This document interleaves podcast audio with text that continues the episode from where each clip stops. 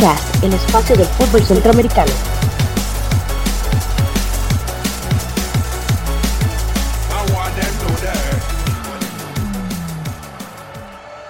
Hola, ¿qué tal amigos futboleros de Costa Rica y Centroamérica? Bienvenidos a la primera edición, el estreno de Footcast, el espacio de fútbol centroamericano. Mi nombre es José Francisco Núñez y es un gran gusto para mí presentarles a mis compañeros panelistas José Gregorio Soro. Hola, buenas. Jonathan Corrales. Hola, hola, buenas, muy buenas a todos. Y nuestro invitado especial desde Ciudad Panamá, Panamá, Juan Carlos Rosso. Muchas gracias a ustedes por, por darme la oportunidad de poder eh, hablar de nuestro fútbol en Panamá y estamos a la orden. De igual manera queremos invitarlos a interactuar con nosotros en nuestros perfiles de Twitter. A este servidor lo pueden encontrar en arroba jnes27, a Zoro en arroba jaguardp, a Jonathan en arroba taco de jara y a nuestro invitado Juan Carlos en arroba panamá gol. Ahí podremos comentar más sobre los temas tratados en este podcast y por supuesto del fútbol en general. Como les comenté previamente, esta es nuestra primera edición, por lo que nos resulta necesario ofrecerles una pequeña explicación sobre esta querida idea. Bien, eh, es un espacio para aprender. Eh, queremos que este espacio sea un espacio para compartir información, eh, micrófono abierto para amigos y amigas de toda el área de Centroamérica, hermanos centroamericanos.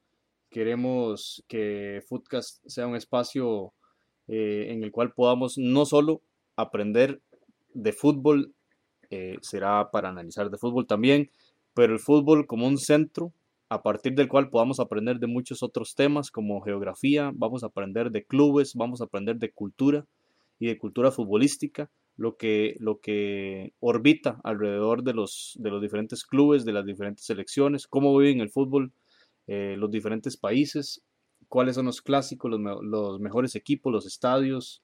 Vamos a ver los protagonistas, historias, vamos a, a conocer muchas cosas del fútbol Centroamérica y este podcast tiene ese objetivo, ser un espacio para que entre todos aprendamos.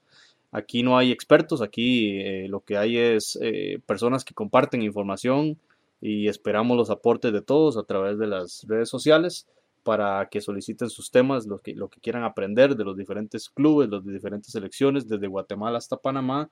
Y por supuesto que aquí a través del fútbol regional lo que queremos es eh, conocer mejor eh, este hermoso subcontinente, esta hermosa parte de, nuestro, de nuestra América Latina llamada Centroamérica. Bueno, también vamos a aprovechar el espacio para realizar o hacer el, el, aporte a nivel de análisis de los partidos, incluir un poco acerca de las estadísticas, los números y esperamos poder ir un poquito más allá de un simple resultado, de un simple marcador, tratar de explicar exactamente eh, por qué sucedieron las cosas.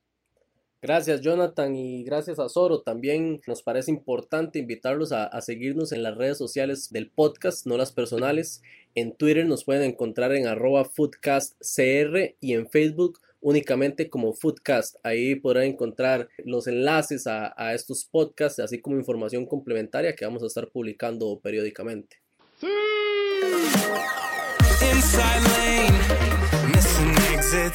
Costa Rica a un paso de Rusia.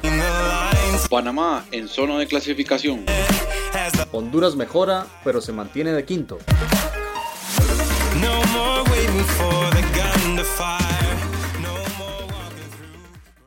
Estamos en época de hexagonal, la eliminatoria mundialista de CONCACAF para el Mundial de Rusia 2018. Es importante que repasemos los resultados de las dos jornadas de septiembre. Ahora, los marcadores de la fecha 7 del 1 de septiembre. Estados Unidos eh, de local fue derrotado por la Selección Nacional de Costa Rica en Nueva Jersey. Trinidad Tobago recibió Honduras y cayó 2 a 1 en eh, Puerto España. Y México en el DF recibió a la selección de Panamá y la venció 1 por 0 y logró la clasificación a Rusia 2018. Jonathan nos ayuda con la fecha 8 del 5 de septiembre. Así es, en el Metropolitano de San Pedro Sula, Honduras y Estados Unidos empataron a uno, con la anotación de Honduras fue por parte de Rommel Kioto, el romántico, y empató Bobby Wood al 85. En el Estadio Nacional de Costa Rica, Costa Rica empató con México uno por uno también, con goles de Marco Ureña y había anotado para México Gamboa en propia puerta. Finalmente, en Ciudad de Panamá, en el estadio Ronald Fernández, Panamá venció 3 por 0 a Trinidad y Tobago con goles de Gaby Torres, Carlyle Mitchell en propia puerta y Abdiel Arroyo al 85 selló el marcador final de 3 a 0. Estos resultados que nos comentaban nuestros compañeros Soro y Jonathan nos dejan con la tabla de posiciones de la siguiente manera de cara a las jornadas del 6 y 10 de octubre.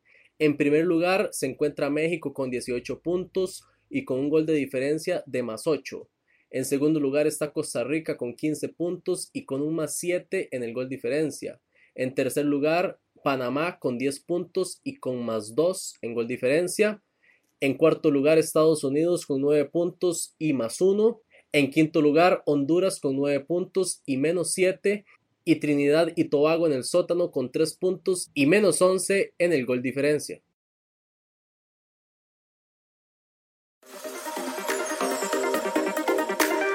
Bueno, y en la próxima jornada que está para disputarse según la página oficial de CONCACAF sería para el 6 de octubre ese día, el viernes, tendremos eh, los siguientes partidos. Estados Unidos recibirá a Panamá. Esto será en el, nuevo estadio de Orlando, eh, el estadio del Orlando City. Luego Costa Rica va a recibir a Honduras en el Estadio Nacional. Eso estaría para las 8 de la noche. Y México estaría recibiendo a Trinidad y Tobago. Ojo que esto sería en el Estadio Alfonso Lastras de San Luis Potosí. Van a hacer esta prueba para llevar el partido fuera del Estadio Azteca. El encuentro entre los Estados Unidos y Panamá está para las siete y media hora local. Eso sería a las cinco y media de nosotros, eh, hora de Costa Rica en este caso. Luego, para el 10 de octubre tendríamos la jornada final, que supondríamos sería todos los partidos a la misma hora, pero bueno, esto habrá que esperar la confirmación tendríamos a Trinidad y Tobago recibiendo a los Estados Unidos en el estadio Hazley Crawford de Puerto España. Panamá estaría recibiendo a Costa Rica en el Rommel Fernández y Honduras enfrentaría a México en el Olímpico Metropolitano de San Pedro Sula. Gracias, Jonathan. Bastante claro los números de estas jornadas y la proyección de las que vienen, por supuesto. Yo creo que es momento que entremos en materia, que hablemos de lo que nos gusta, de fútbol. Inevitablemente vamos a empezar con la Cele, la selección de Costa Rica que está a un paso de Rusia. Buenas noches Costa Rica, buenas noches, ya tarde. Bueno, sin duda alguna, eh, el resultado en los Estados Unidos con esta victoria de Costa Rica, pues es realmente un, un, resultado histórico para la selección nacional. Se tenían más de, creo que aproximadamente 32 años de que no se obtenía una victoria en Estados Unidos por eliminatoria mundialista. Y bueno, dos, dos anotaciones de, de Marco Ureña, que había estado en el ojo de la crítica eh, por sus recientes actuaciones en la Copa de Oro. Pero bueno, con este, con este partido yo creo que, que dejó callados a, a, muchos de sus detractores y demostró que pues, pues venía en un buen ritmo. Eh, así a grandes rasgos, yo creo que el partido tuvo un planteamiento por parte de Oscar Ramírez bastante bueno con el sistema táctico. E-, es el sistema normal que utiliza el macho, pero realmente la, aplicación fue bastante buena. No fue perfecta, porque por supuesto que hubieron bastantes situaciones de apremio, especialmente cuando atacaba Christian Pulisic o el mismo Nakbe. Creo que pusieron en aprietos a la saga costarricense y en algunos momentos, pues, inclusive el resultado pudo haber sido otro. Pero afortunadamente en el primer tiempo, donde ya Costa Rica logra tomar la ventaja, cerca del final del primer tiempo y eso ya le, en el segundo tiempo le permitió hacer un planteamiento mucho más de contragolpe, porque si ustedes repasan los, los, los primeros minutos del partido, Costa Rica estaba haciendo realmente una presión alta. A mi parecer Costa Rica hizo, tuvo una, una doble jornada de ensueño realmente. Eh, venía la selección nacional de Costa Rica de un eh, rendimiento muy cuestionable en la Copa de Oro, con jugadores variados, no, no, tenía toda la, la, plana mayor, sin embargo sí, sí contaba con figuras como, como Brian Ruiz, su principal referente, que quería ganar la Copa. Sin embargo, durante la Copa de Oro hubo unas situaciones de, de lesiones que disminuyeron, digamos, el potencial del equipo y al final cae contra Estados Unidos en semifinales situación que, que, hacía dudar bastante de este partido del primero de septiembre en Nueva Jersey. Creo que ni el más optimista de los optimistas aficionados costarricenses podía esperar un triunfo por dos goles de visita en Estados Unidos, eh, como dice Jonathan, más de tres décadas sin poder ganar en, el patio estadounidense, donde el último anotador de un triunfo fue Evaristo Coronado. Eso se habló bastante en, en los medios locales de, de ya no hablar más de Evaristo, ojalá que surgiera una figura nueva y surgió en las piernas de Marco Ureña, un jugador que de una figura física con características no del gran goleador, pivoteador de metro ochenta, ¿verdad? Sino más bien una persona pequeña, rápida, eh, que ha jugado en ligas eh, clase B y clase C en Europa, pero que tenía poca regularidad y ahora jugando en la MLS ha logrado tener cierto ritmo y el equipo se comportó a la altura contra un Estados Unidos pletórico, completo, con todas las estrellas, jugadores del nivel de Bradley, jugadores del nivel de Pulisic, del nivel de Nagby, una, una gran revelación, eh, del nivel de Howard, el, arquero, y por supuesto Altidor. Altidor y su máximo referente, Clint Dempsey. Costa Rica logró ese golpe de timón que necesitaba, empezó la jornada con 11 puntos, y creo, al menos diré una apreciación personal, yo esperaba uno de esos seis puntos, que era empatar acá contra México. Esperaba una derrota en Estados Unidos por el nivel que había presentado la selección y esos tres puntos de visita creo que le dieron el, golpe de timón que requería el equipo, una enorme motivación y que devino luego en, en un punto de oro contra México en casa. Costa Rica logra un punto que lo coloca en 15 en 15 puntos y está matemáticamente no confirmado, pero está muy cerca a goles diferencia, digamos, de la calificación al Mundial. Hay un punto que toca Soro en, este análisis de Costa Rica que me parece importantísimo, que es el, el, número 9 de la selección de Costa Rica. Últimamente hemos tenido ciertos, ciertos problemas con, para encontrar ese número 9. Sabíamos que Ureña es la primera opción, sin embargo a muchos de, de nosotros los aficionados no nos, no nos convencía del todo, principalmente porque en algún momento habría tenido problemas eh, de definición, ¿verdad? vivimos varios momentos en los que Marco tuvo, tuvo el gol en sus pies y, y, no se dio. Sin embargo, es, es, rescatable y se hizo notar en estos dos partidos prácticamente otra versión de Marco Ureña y me gustaría que tal vez Jonathan y, y usted también, Soro, que nos comentaron un poco de, la situación en la que está atravesando Marco Ureña en estos dos partidos y si es un buen presagio para, para su futuro, ¿verdad? Sí, yo creo que, bueno, Marco Ureña venía de anotar en la MLS precisamente en la, en la última jornada y a pesar de que se había, se había comido una realmente clara y que inclusive fue casi un viral durante la semana, pues yo creo que dejó a más de uno definitivamente, pues como decimos, callado y, yo creo que con justa razón porque tuvo un partido realmente bueno. Algo rescatable de Costa Rica y que el mismo Bruce Arena tuvo que reconocerlo es que eh, fueron superados en todas las líneas y sobre todo a nivel táctico, porque Estados Unidos, si repasamos el partido, se equivocó muchísimo en salida. Y es algo que yo creo que ellos no se esperaban. Esperaban una Costa Rica como la Copa de Oro, muchísimo más atrás esperando el contragolpe, ¿no? Esta Costa Rica fue a presionar sin cometer faltas en, campo contrario, ir recuperando el balón en ese último cuarto de cancha y para poder tomar contrapié a Estados Unidos y que Marco Ureña aprovechara la velocidad. Curiosamente, es Bruce Arena el que hace el cambio, deja a Omar González en banca, mete a Tim Rim porque supuestamente es más rápido y es Tim Rim el que más sufrió con la marca de Marcos, Marcos Ureña y por dicha vacunó en dos ocasiones y Estados Unidos está pues en una situación bastante complicada. Ahora, eh, la pregunta así concisa y directa, ¿ustedes creen que en Marco Ureña ya podemos haber encontrado un número 9 titular y fijo para los siguientes partidos y esperemos que para el Mundial? Bien, yo creo que pensando en la eliminatoria mundialista, lo encontramos. Ha sido un revulsivo, ha sido una figura emergente eh, ante la lesión quizá de la, del referente por excelencia en la delantera, que es Joel Campbell.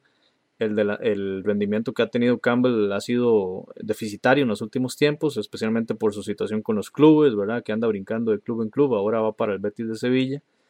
Y creo que ahí este, hay, hay cierta desazón en la afición y, y, sin duda se ve reflejado también eh, a nivel de clubes y a nivel de selección nacional, ¿verdad? Un rendimiento muy eh, bajo en los últimos partidos y luego la lesión que sufren en la Copa de Oro lo deja al margen y, surge esta figura de Marc Ureña que realmente le, viene en una muy buena época. Sin embargo, yo siento que a Marc Ureña le vendrá muy bien seguir siendo titular en la MLS y creciendo de nivel, subiendo su nivel futbolístico para que este, tiene, tiene dos fechas en octubre para confirmar ese momento. Si Costa Rica logra el punto que, le hace falta para confirmar matemáticamente la clasificación a Rusia 2018, creo que tendrá en, el, en los primeros tres meses del 2018 el momento clave de su eh, etapa en la selección nacional para confirmar su titularidad en, la selección, ¿verdad? Para Jonathan, me, interesaría que nos pudiera comentar, eh, hablando propiamente de estrategia, Macho, Oscar Ramírez ha sido un entrenador de cierta manera cuestionado, cuestionado por una parte de la afición. Desde que estaba en Liga Deportiva La Juelense se le ha señalado ser, un, ser quizá un poco defensivo. Sin embargo, hemos visto un buen manejo de la selección nacional y hemos identificado ciertos esbozos de su estrategia en los partidos contra Estados Unidos y México principalmente empezando con la línea de 5 o bueno, tres centrales y, dos laterales y terminando el partido con un 4-4-2. Quizás si Jonathan nos puede ayudar a profundizar un poco en esta parte del técnico de Costa Rica. Sí, yo creo que tal vez erróneamente se ha pensado de que Macho Ramírez o Don Oscar Ramírez a la hora de salir con, con cinco defensas o cinco atrás eh, es defensivo, pero esto no necesariamente es así, va a depender mucho del posicionamiento que tengan los jugadores durante el partido, porque Costa Rica tiene dos laterales de un perfil ofensivo bastante alto, como son Camboa y Oviedo, y si no está Oviedo también ha estado Matarrita, ambos jugadores son de, de ir al frente y eso inclusive deja espacio para que le, se le ataque a, las espaldas de estos, laterales. Entonces, yo creo que Oscar Ramírez ha venido trabajando el sistema ya, ya son varios años que, que está al frente de la selección de Costa Rica, ha tenido tropiezos importantísimos. No se me olvida el 4 a 0 que metió Estados Unidos en la Copa América. Eso para mí fue un antes y un después, donde Costa Rica intentó hacer ese, mismo juego que hizo en Estados Unidos en el Red Bull Arena. Ese mismo juego lo intentó hacer ese día contra Estados Unidos y no funcionó. Y yo creo que todo eso, todo ese cúmulo de situaciones ah, eh, le, fue dando a Oscar Ramírez un panorama muy claro de cuál era el sistema que tenía que utilizar y cómo debía aplicarlo. Y los jugadores, eh, yo creo que lo aplicaron casi, casi a la perfección. No salió perfecto porque, porque siempre hubieron, siempre hay errores, pero yo creo que fue un partido muy, muy, muy, muy bueno. Y creo que, bueno, a mi criterio, por lo menos deja muy claro que Oscar Ramírez tiene la capacidad a nivel táctica, tiene la, capacidad de dirección técnica para continuar como el estratega de la selección de Costa Rica en Rusia 2018. Es muy interesante el papel de, del Machillo. Hemos visto y hemos conocido al Machillo como una figura muy folclórica, si se quiere, ¿verdad? Es, un, es un personaje de pueblo, él, es, él tiene su, su casa en Ojancha, en Guanacaste eh, es una persona sencilla, humilde, eh, bien puede compararse con cualquier señor que pueda encontrarse en cualquier pueblo rural de Costa Rica, ¿verdad?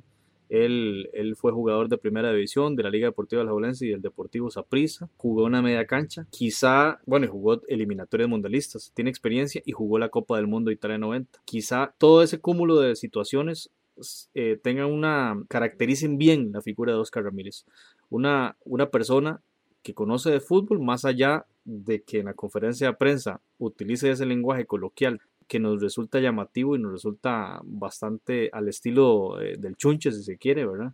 Que además es, eh, refleja, digamos, ese ser costarricense. Es muy interesante el, esa, esa, figura del macho como, como esa persona que, que es sencilla, pero que a nivel de la selección nacional al menos personalmente lo considero una persona muy estudiosa, una persona que revisa constantemente el equipo rival, lo está estudiando. Ya estoy totalmente seguro que hoy, el día después del partido contra México, ya el macho está revisando los videos de Honduras contra Trinidad y contra Estados Unidos y está revisando los videos de Panamá contra México y el partido Panamá-Trinidad-Tobago. Y bueno, ya, ya que nos estamos entrando en, figuras, primero que todo, nunca está de más eh, aclarar o, contarles a personas que, no hayan podido ser testigos o, que sean de otros países de Centroamérica, que no sea Costa Rica, que, lo, si hablamos de Oscar Ramírez en una media cancha es porque de verdad eh, era un jugadorazo, prácticamente eh, a estas alturas de la época le llamaríamos un crack. Repito, nunca está de más hacer mención de eso porque eso tiene mucho que ver con su comprensión del fútbol.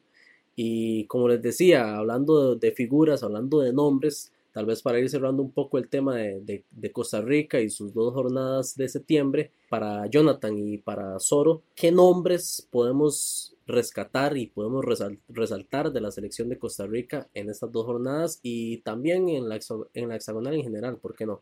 Yo creo que es de rescatar, por supuesto. Yo creo que no hay mucho, no hay mucho que explicar sobre Marcos Oreña. Creo que el tema está clarísimo. Su participación ha sido determinante con las tres anotaciones de Costa Rica en, sumando los dos partidos.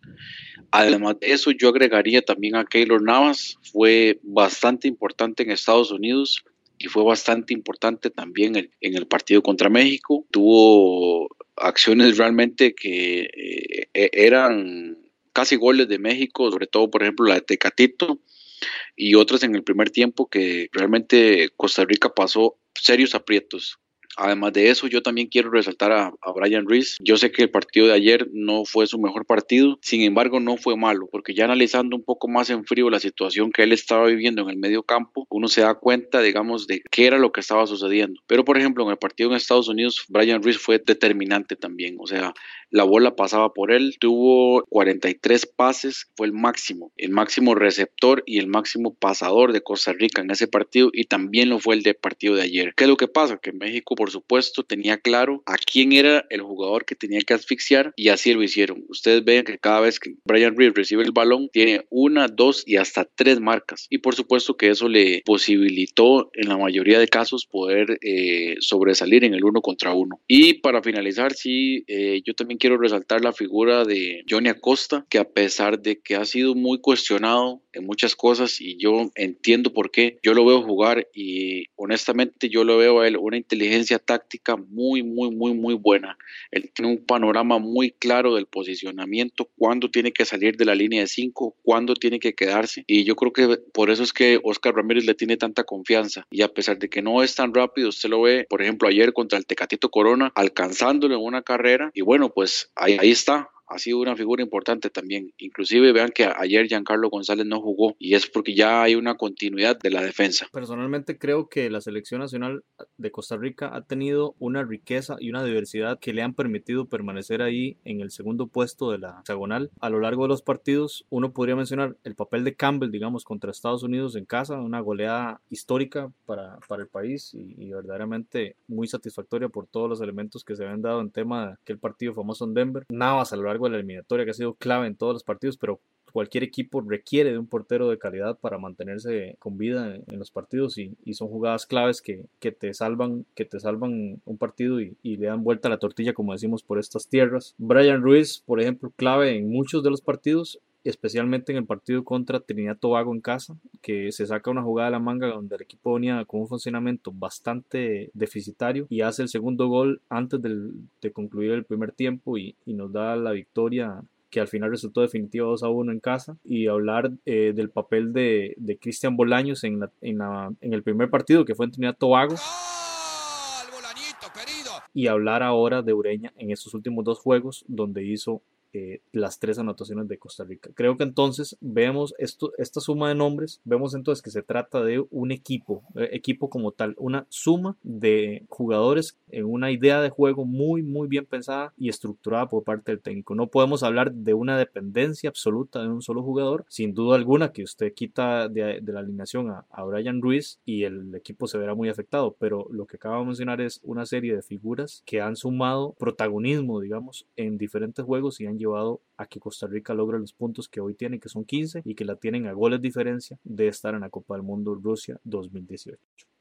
Eh, para terminar el tema del análisis de los partidos de Costa Rica, a mí en lo personal me gustaría agregar y voy a hacer alarde sinceramente y con todo el gusto del mundo de que tenemos a, a don Keylor Navas, le mencionaba a Luis Omar Tapia en la transmisión del partido que es para él es el mejor portero de América, para nosotros es el mejor portero del mundo y partido tras partido, tanto en la selección como en el Real Madrid, lo disfrutamos y nos damos cuenta de, su nivel, de su, de su calidad. Es, es poco común en Costa Rica decir que tenemos un, futbolista de élite mundial que se codea con los mejores del mundo y, cada vez que, tengamos la oportunidad y cada vez que sea necesario, creo que es importante eh, resaltar a Keylor Navas. Yo tuve la oportunidad de, de asistir al Estadio Nacional de Costa Rica en San José en el partido contra Trinidad y Tobago y a pesar de que fueron pocos sus intervenciones son todas espectaculares y es, es divertido y es interesante y, es parte de, esto que nos apasiona ver las reacciones de las personas cada vez que Keylor interviene en el partido. Las caras son de sorpresa, de admiración, personas incrédulas, eh, siempre de, darnos cuenta cada vez que él interviene en un partido que tenemos un, un futbolista de la clase de Keylor Navas en la selección de Costa Rica. Ahora, para continuar, eh, analizando los, los equipos, las selecciones participantes en, en, la hexagonal final de la eliminatoria de CONCACAF para el Mundial de Rusia 2018, creo que es importante que siguiendo el orden de la tabla de posiciones podamos comentar un poco de Honduras. Honduras inicia la jornada con cinco puntos. Verdaderamente la posición era bastante complicada de cara a lo que se venía. Faltaban cuatro fechas para la culminación de la hexagonal y urgía eh, el conseguir, el obtener puntos. Jugaba tres puntos vitales en Trinidad Tobago, los cuales consigue en una forma muy complicada. Ganaba 2 a 0 antes del minuto 15. Se complica la vida cerca del minuto 50, donde Emilio Izaguirre hace una falta en el área, le sacan la segunda amarilla, lo expulsan del juego. Trinidad Tobago anota el penal el partido se pone 2 a 1 y el resto del partido fue un partido muy complicado, 10 contra 11, Trinidad Tobago en casa tratando de llegar a 6 puntos que lo metieran en la pelea por el repechaje y Honduras sin duda sufrió, pero supo sufrir como lo hacen los equipos de Jorge Luis Pinto, que lo mantienen ahí en, coma, lo mantienen con vida hasta el final, hasta la, la última gota de sudor del esfuerzo, esa es la lógica y la filosofía de Jorge Luis Pinto, logran los 3 puntos en Trinidad Tobago que le pusieron en un panorama bastante halagüeño de cara a un partido local contra un rival muy calificado como Estados Unidos, que venía de perder en casa contra Costa Rica y comprometía seriamente su calificación a, Rusia 2018, inicia el partido ganando 1 a 0, mantiene el marcador durante gran lapso del partido en San Pedro Sula, 3 y media de la tarde, probablemente 30 grados de temperatura, las condiciones muy a la contra para los norteamericanos, pero estos logran empatar en una, en una jugada a balón parado, gol del delantero Wood, minuto 85,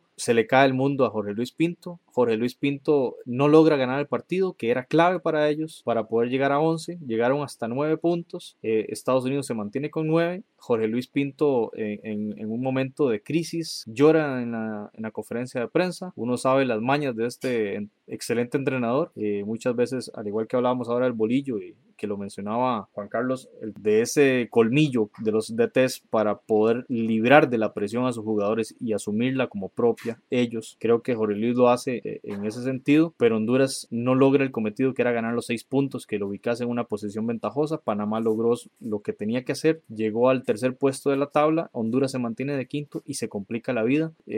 Tiene que jugar contra los dos líderes de la hexagonal, un partido eh, de visita en Costa Rica muy difícil, con una Costa Rica que viene de empatarle a México, de ganar a Estados Unidos y que requiere de un punto mínimo para clasificar al Mundial y recibe la visita de México. El principal enemigo de Honduras, el gol diferencia. Así es, en el partido contra Trinidad y Tobago, eh, a mí me pareció, bueno, a lo que yo pude observar, que bueno, Honduras se puso al frente demasiado rápido, pues Trinidad y Tobago no estaba ejerciendo ningún tipo de oposición para Honduras.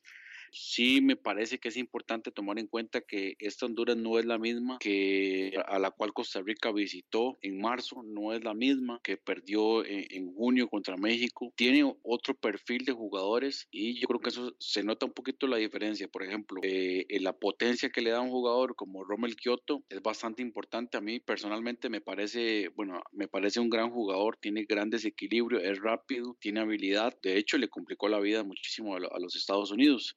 En el partido propiamente en Trinidad y Tobago también tuvo un partido destacado y además de lo que haga Albert Ellis, que sí ha sido muy regular en las alineaciones de Jorge Luis Pinto, el planteamiento fue muy sencillo, pero bueno, con el marcador 2 a 0 a su favor a los 16 minutos me parece que el partido estaba prácticamente cocinado. Sin embargo, llega la expulsión de Mil Luis Aguirre y ahí es donde empiezan los problemas ya para, para el equipo de Honduras y finalmente, bueno, Jovin Jones eh, puso el empate, bueno, el descuento para Trinidad y Tobago de penal. De Trinidad y Tobago, pues es poco lo que uno puede destacar. Realmente no tuvieron un buen partido. Destaco lo que hace este muchacho Kevin Molino, compañero de, de Venegas y Francisco Calvo y, también de, de Leitón en, en, el Minnesota United. Gran jugador, ciertamente. Pero bueno, que realmente Trinidad y Tobago quedó ahí. Yo creo que muy por debajo de las expectativas. Y bueno, como ya comentaba Soro, en el partido que se jugó en el, en el Olímpico Metropolitano de San Pedro Sula, un partido realmente mm, con no, no muy abierto. Me parece que Honduras este, tuvo control del, del partido, de hecho tuvo mayor posesión, tuvo más remates a marco, hubieron muy pocos pases y eso eh,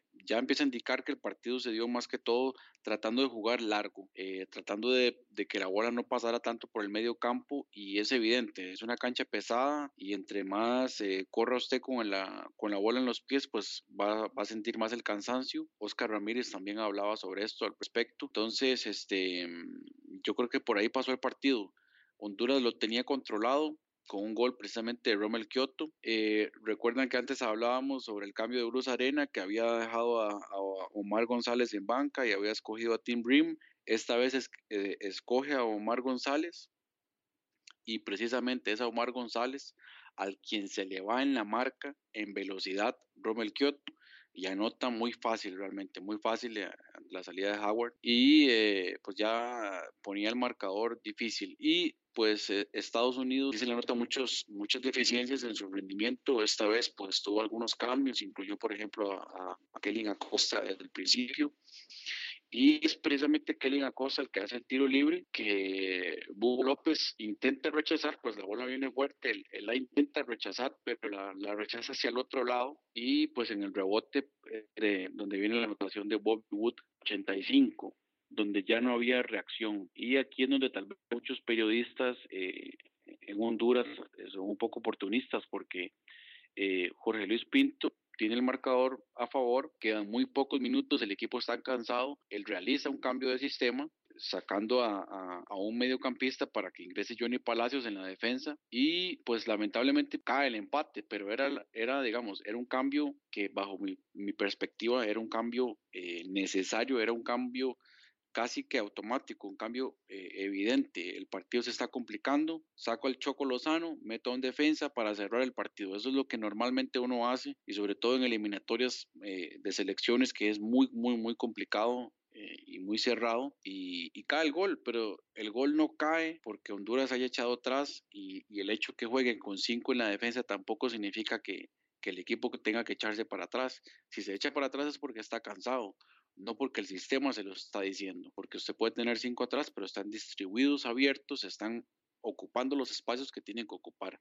Entonces, que ahí me parece que, que la prensa catracha se equivoca un poquito eh, a la hora de analizar y se van como muy eh, bajo muy una perspectiva, bueno, muy oportunistas, porque es muy fácil decir, ok, eh, Jorge, Jorge Luis Pinto fue cobarde, sacó un delantero para meter un defensa, pero era lo que había que hacer y no se dio. Pero el empate no llega por ese cambio táctico, llega por otras razones. Entonces yo creo que por ahí es donde hay que, hacer el análisis. Y bueno, lamentablemente, a pesar de que, como bien decía Soro, eh, es una jornada que, es favorable para Honduras, obtiene cuatro puntos de seis posibles, pero mantiene ese quinto lugar y pues las cosas eh, quedan ahí bastante cerradas eh, en, esa, en esa lucha por el tercero, cuarto, y ahí hay tres equipos luchando por dos puestos. Entonces, vamos a ver qué pasa en, en, las siguientes jornadas. Rápidamente, antes de seguir con, con Panamá y, y, la dichosa participación de nuestro colega Juan Carlos Rosso, me interesa un poco que comentemos rápidamente, eso sí, el asunto de, del siguiente partido de Honduras, que si Costa Rica hubiera llegado clasificado o bueno, clasificado prácticamente estamos, ¿verdad? Pero con una victoria ante México hubiera sido mucho más fácil para Honduras. Sin embargo, ahora Honduras se enfrenta a una Costa Rica necesitada de victoria y por supuesto de celebración, porque el, partido contra Honduras, el partido de Costa Rica contra Honduras es prácticamente trámite, pero necesitamos la consolidación de una victoria para que la celebración del pase mundial sea verdadera prácticamente. Creo que el partido de octubre contra Honduras será un partido a muerte, eh, será un partido muy táctico, son dos entrenadores que se conocen muy bien. Eh, Jorge Luis Pinto se sabe, se sabe de memoria, se sabe como la palma de su mano los jugadores y la naturaleza del, fútbol costarricense, el ADN del fútbol costarricense y sabrá bien cómo plantear eh, el partido. Y, y, para responder su pregunta, José, creo yo que si Costa Rica hubiese ganado contra México, la forma de enfrentar el juego contra Honduras sería muy distinta. Por ejemplo, imaginaría yo una no convocatoria de Keylor Navas para darle chance en las primeras fechas de la Champions con, con, el Real Madrid, para darle chance para que tuviese más, más tiempo, evitar ese viaje desde Europa, para darle chance a Brian Ruiz para que logre consolidarse con, con el Sporting o con el equipo con el que vaya a jugar, para darle chance a, a, otros jugadores y, y darle espacio a esos revulsivos como Colindres, darle espacio a esos jugadores como Venegas o como Wallace en la titularidad y de, de, una vez en la eliminatoria ir probando jugadores de cara a, Rusia. Pero llega a Costa Rica necesitado de un punto, necesitado de un punto y por lo tanto la convocatoria la veremos con los que estén disponibles al 100%, con los jugadores que estén habilitados y veremos ahí si está si no está lesionado y demás a Keylor Navas, veremos a la misma gente que jugó contra México y jugó contra Estados Unidos y por supuesto que eso le brinda un panorama mucho más complejo a la selección de Jorge Luis Pinto que sin duda requiere no solo de ganar en el Nacional de la Sabana, no solo de ganar en San Pedro Sula contra México, sino que ambos partidos los requiere ganar con amplio margen de marcador, puesto que requiere y está obligado a recuperar ese menos 7 gol diferencia que actualmente le estaría matando. Es decir, Honduras puede alcanzar los, los 15 puntos con los dos, los dos triunfos en Costa Rica y en Honduras contra México, pero requiere además unos triunfos con amplio margen de, marcador para lograr la clasificación en el tercer lugar y pues vemos ahí una complicación adicional eh, para la selección de Jorge Luis Pinto. Ahora, compañeros para, y amigos que están escuchando, para cerrar con, con, broche de oro este análisis por equipos de los participantes en la hexagonal final de CONCACAF, eh, con toda la confianza del caso, voy a ceder la palabra a nuestro colega Juan Carlos Rosso de Panamá, de Panamá Gol. Recuerden seguir e interactuar con las cuentas de Juan Carlos en YouTube, en Instagram, en Twitter, etcétera. Panamá Gol. Eh, Juan Carlos, agradecemos mucho su presencia y le doy el espacio para que haga su descargo de análisis con respecto a la participación de Panamá en esta jornada.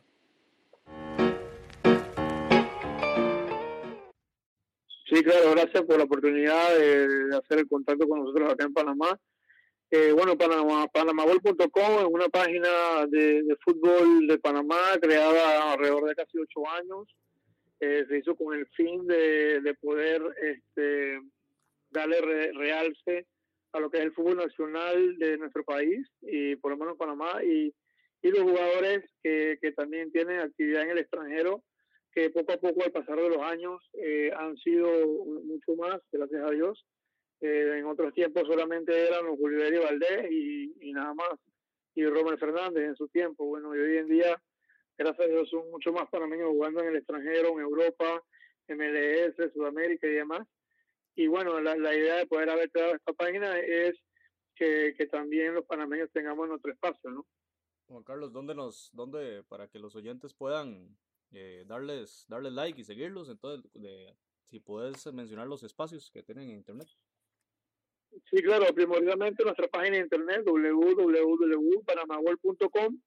eh, y también en nuestras plataformas de redes sociales. Estamos en, en YouTube, en Instagram, en Facebook y en Twitter. Ahí vamos a poder ver siempre información de todo lo que está aconteciendo en nuestro fútbol nacional, eh, encuestas, eh, partidos en vivo también lo transmitimos y también los videos resúmenes de, todo lo, lo, que es el fútbol nacional y los partidos de la selección también.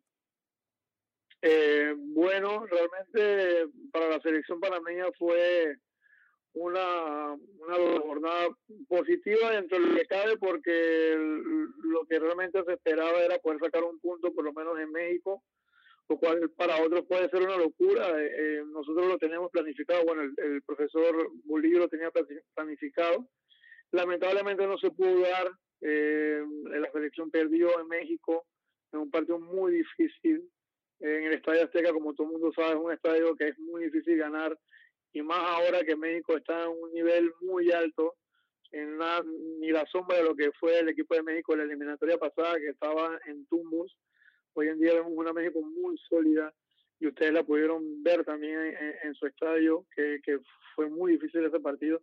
Y, bueno, o sea, Panamá también eh, estuvo eh, estuvo muy muy muy preocupado por el tema de Trinidad y Tobago porque eh, se jugaba por lo menos las, el sexto partido en la historia con Trinidad y Tobago y, nunca le habíamos ganado, nunca le habíamos por lo menos ni metido un gol, siempre nos habían ganado y, y habían sido partidos por goleadas, nos habían ganado aquí en casa y demás, y bueno, se, jugaba con esa presión de que había que ganar eh, tras el resultado positivo que había pasado en, en, Honduras con el empate de Estados Unidos en el último minuto, eh, eso motivó mucho más a los jugadores a poder salir eh, eh, a la cancha, a poder sacar los tres puntos, porque en verdad se necesitaban para poder seguir luchando por ese sueño de Panamá, para poder estar por primera vez en, una, en una cita mundialista.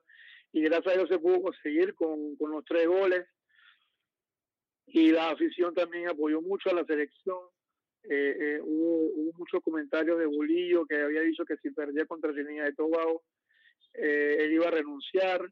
Eh, la cosa se puso un poco tensa, pero al final con la victoria eh, las esperanzas se volvieron a retomar y espero que, que, se refuercen mucho más para otros dos últimos partidos que, que la verdad es que viéndolo bien, viendo un partido como el de Estados Unidos y Honduras, eh, Estados Unidos no es un equipo eh, que no se le puede ganar. De hecho, Costa Rica ya le ganó allá y haciéndole un partido serio y, responsable y yo creo que por lo menos el punto podemos sacar allá.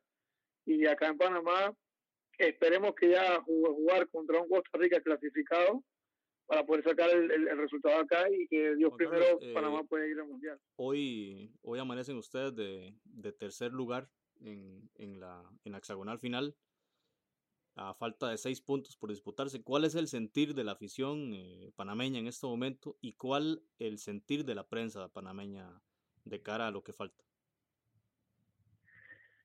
Obviamente el fanático muy motivado. Eh, a veces he sentido, el, sentí el día de hoy que el, fanático panameño está como muy, está sobre, sobre motivado, eh, lo cual de repente puede ser contraproducente porque, eh, como se dijeron en los medios, eh, Panamá es la primera vez que está en una situación como esta, en una hexagonal. Panamá a esta altura es una hexagonal de las que hemos jugado, siempre ya a esta altura ya estábamos eliminados y los veíamos a ustedes o a México jugando por la clasificación mundial.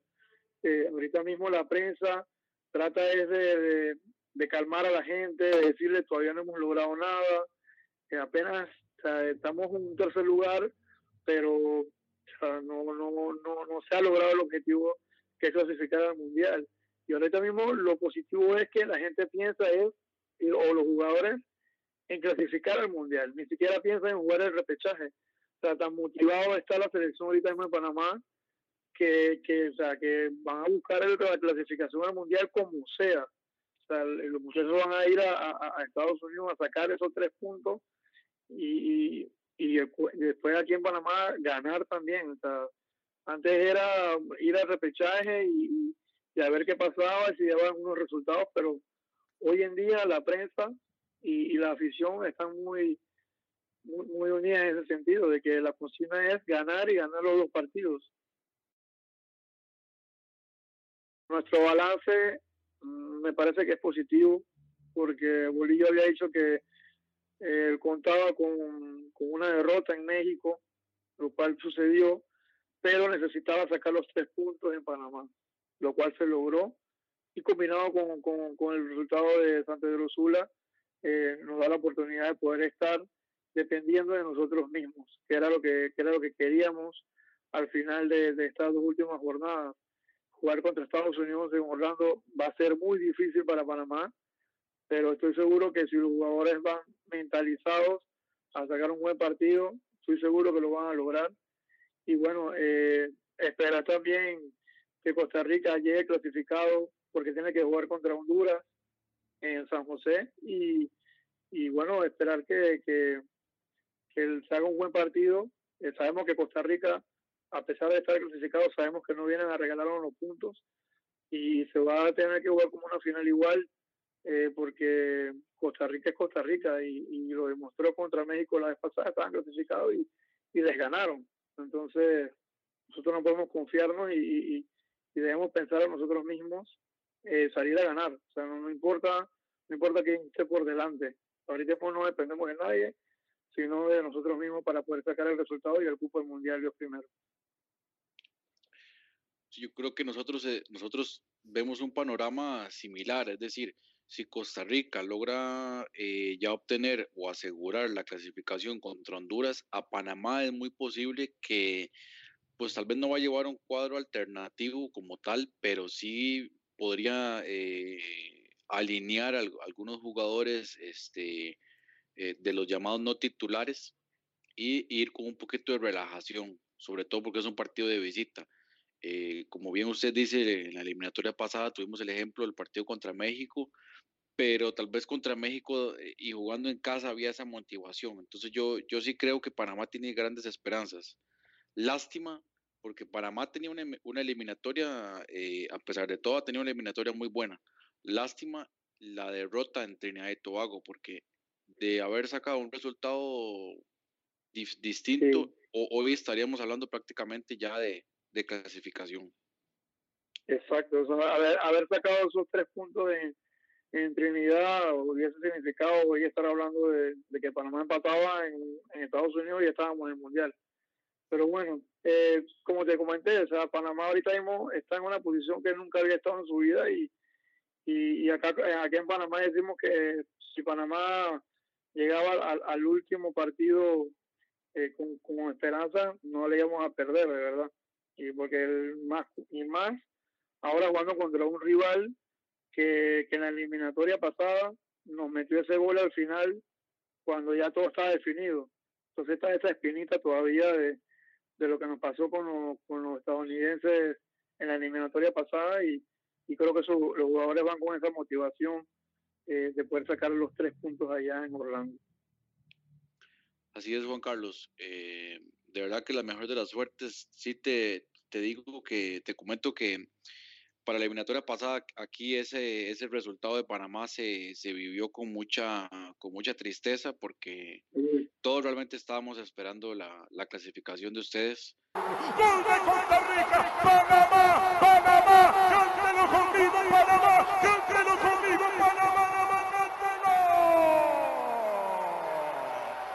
Y, y, lamentablemente no se dio, ¿verdad? Pero igual, para, para este momento yo creo que, que, el país de Costa Rica está igual, está esperando la clasificación de Panamá y que los dos equipos centroamericanos, estos dos equipos centroamericanos se vean allá, se pueda topar, eh, bueno, ver en, en Rusia, en el Mundial.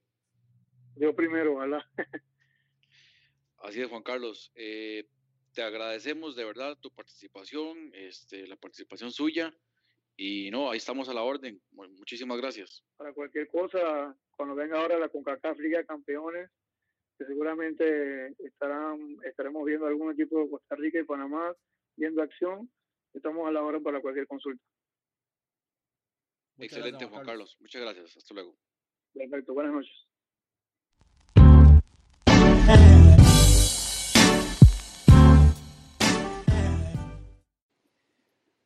Bien, y de cara a la jornada 9 y jornada 10, el cierre de la hexagonal mundialista para la CONCACAF en el Mundial 2018, eh, contamos con México ya clasificado con 18 puntos, Costa Rica con 15 puntos al borde de la clasificación. Costa Rica requiere eh, simplemente no perder por goleada contra Honduras y con eso será suficiente eh, dependiendo de los demás resultados, pero matemáticamente solo se confirmará si Costa Rica logra al menos empatar contra la selección catracha. Eh, Panamá en el tercer puesto con 10 puntos que tiene que visitar eh, Orlando, tiene que ir a Orlando para jugar contra Estados Unidos, un partido sumamente complicado contra una selección de Bruce Arena que viene de, viene de perder 5 puntos en dos juegos contra Costa Rica y contra Honduras y que requiere desesperadamente de un triunfo para, que, para devolverlo a la zona de clasificación, ganando, ganándole a un rival directo como Panamá. Este partido eh, será sin duda el partido a seguir en esta fecha. De momento, como indicaba Jonathan antes en, en el calendario, CONCACAF está planteando que este partido sea a primera hora del, día 6 de octubre. Este va a ser el primer partido de la jornada, a menos de que cambie de aquí a esa fecha. Pero eh, es un partido de dientes apretados, eh, es un partido complicado para ambos eh, entrenadores. El, bolillo se juega la, clasificación al mundial prácticamente. Si logra puntuar en Estados Unidos, Panamá tendrá un panorama positivo, mantendría la tercera casilla y defendería en casa ese puesto ante una selección de Costa Rica que, como dijo Juan Carlos, esperarían ya a una selección tica clasificada a Rusia 2018.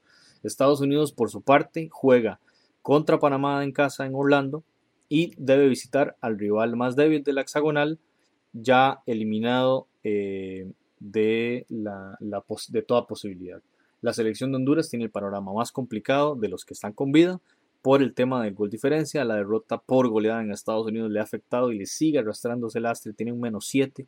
No le basta con ganarle a Costa Rica ni ganarle a México, sino que también requiere de otras combinación de resultados y también requiere que esos triunfos eventuales sean por un margen de error que le permita superar el menos 7 que cuenta actualmente. De modo que la selección de Honduras eh, se encuentra en un estado lamentablemente crítico para este equipo centroamericano y esperamos que tenga una mejor suerte en los partidos que le restan. Trinidad Tobago queda poco por decir, como lo indicaba bien Jonathan, es un equipo muy limitado, el más débil de la hexagonal, el más débil de la zona y que apenas ha logrado tres puntos en merced de la victoria que obtuvo en Puerto España contra el equipo panameño. Bueno, compañeros, importante también tocar el tema de Asia porque pues está completamente relacionado con lo que va a suceder en CONCACAF. Yo creo que pues la noticia o las dos noticias de la jornada es primero que todo eh, que Australia no consiguió la clasificación directa al mundial, va a tener que jugársela por medio del playoff.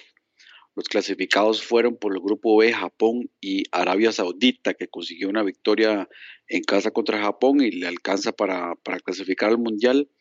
Australia, a pesar de la victoria en Tailandia, va a tener que ir al repechaje y eso por supuesto que va a ser un rival de muchísimo cuidado. Y en el grupo A, yo creo que eh, una de las noticias más importantes del año a nivel futbolístico es que eh, Siria se mete ahí a ese playoff eh, de la Confederación Asiática y va a disputar el playoff junto con Australia.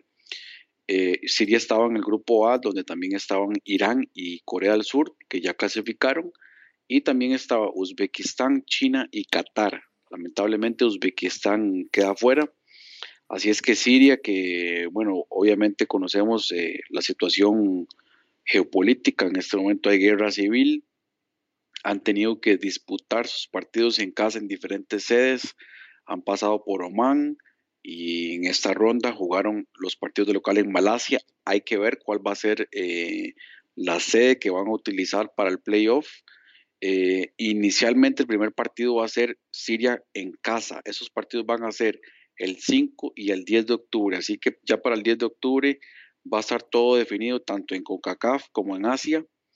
Eh, entonces el 5 de octubre jugarían Siria contra Australia y el 10 de octubre Australia-Siria. Eh, Australia cierra en casa porque, perdón, Australia cierra en casa, así que con mucho más razón es favorita para clasificar, pero veremos qué puede hacer Siria. Eh, bastante interesante la situación de Siria, ¿verdad? Porque, pues, eh, como comentábamos, se encuentra en guerra civil. Eh, Bashar al-Assad es apoyado por Irán y por Rusia, que es precisamente la sede del próximo mundial. Y por el otro bando, por el, bando de los rebeldes, pues Estados Unidos es uno de los equipos que, perdón, uno de los países que ha apoyado a los rebeldes. Y quien quita un quite, como decimos, y sea Siria y Estados Unidos los que vayan a ese playoff intercontinental, eh, yo creo que algo realmente histórico eh, sería para, para, la FIFA y para el, para el mundo en general. Gracias, Jonathan. Importante tomar en cuenta la eliminatoria de, de, Asia para este mundial. Amigos futboleros de Costa Rica y de todo Centroamérica, muchas gracias para ustedes que sacaron de su rato, ya sea en el carro, en la oficina, en su casa, de mañana, de tarde o de noche para escuchar esta primera edición de, de Foodcast. De momento nos despedimos. Queremos agradecerle mucho a, Juan Carlos de Panamá, a mis compañeros José Gregorio Soro y Jonathan Corrales, un servidor José Francisco Núñez. Nos despedimos de esta primera edición y esperemos que ustedes que sacaron el rato para escuchar la primera estén presentes también en la segunda y en todas las que nos esperan. José y Jonathan.